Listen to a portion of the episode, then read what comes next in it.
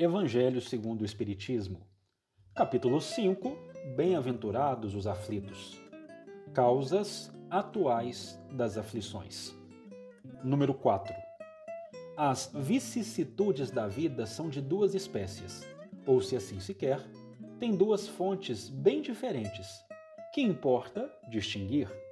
Umas têm sua causa na vida presente, outras fora dela remontando à fonte dos males terrestres, se reconhecerá que muitos são a consequência natural do caráter e da conduta daqueles que os suportam. Quantos homens tombam por suas próprias faltas? Quantos são vítimas de sua imprevidência, de seu orgulho e de sua ambição? Quantas pessoas arruinadas por falta de ordem, de perseverança, por má conduta e por não terem limitado os seus desejos. Quantas uniões infelizes porque são de interesse calculado ou de vaidade, com as quais o coração nada tem. Quantas dissensões e querelas funestas se teria podido evitar com mais moderação e menos suscetibilidade.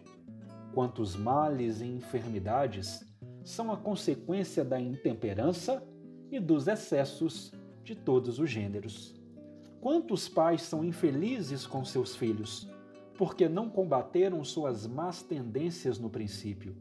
Por fraqueza ou indiferença, deixaram-se desenvolver neles os germes do orgulho, do egoísmo e da tola vaidade que secam o coração.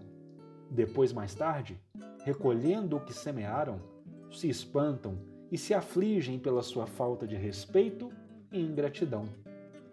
Que todos aqueles que são atingidos no coração pelas vicissitudes e decepções da vida interroguem friamente a sua consciência que remontem progressivamente à fonte dos males que os afligem, e verão se, o mais frequentemente, não podem dizer: se eu tivesse ou não tivesse feito tal coisa, eu não estaria em tal situação. A quem, pois, culpar de todas as suas aflições, senão a si mesmo? O homem é, assim, num grande número de casos, o artífice dos seus próprios infortúnios. Mas ao invés de o reconhecer, ele acha mais simples, menos humilhante para sua vaidade, acusar a sorte, a providência, a chance desfavorável, sua má estrela, enquanto que a sua má estrela está na sua incúria. Os males dessa natureza formam, seguramente, um notável contingente nas vicissitudes da vida o homem os evitará quando trabalhar para o seu aprimoramento moral, tanto quanto para o seu aprimoramento intelectual.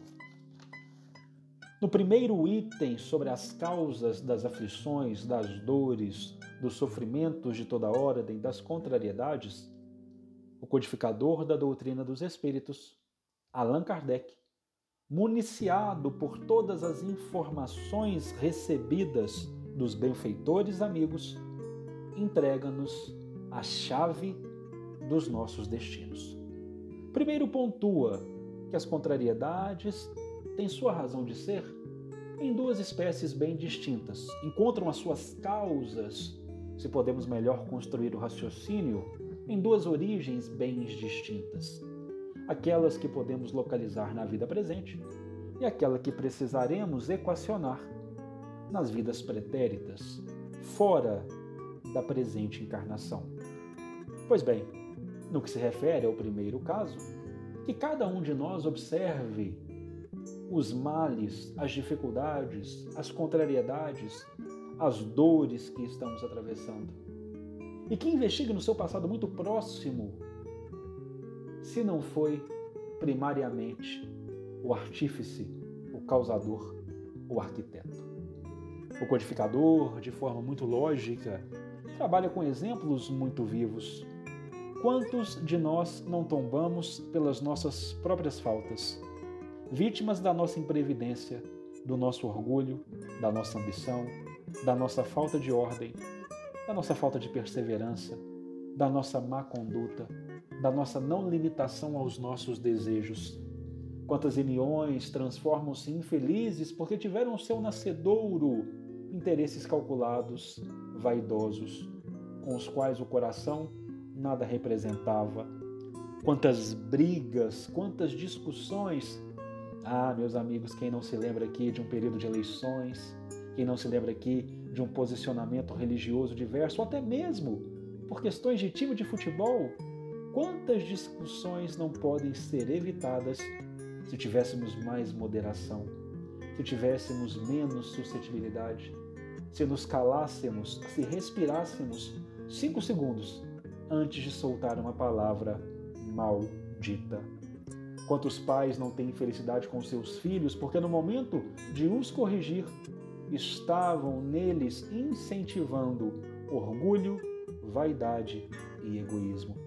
E agora choram com toda a catástrofe que se seguiu.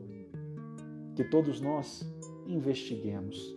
Investiguemos nas nossas dores, investiguemos nas nossas contrariedades, investiguemos nos nossos sofrimentos. Onde a sua origem?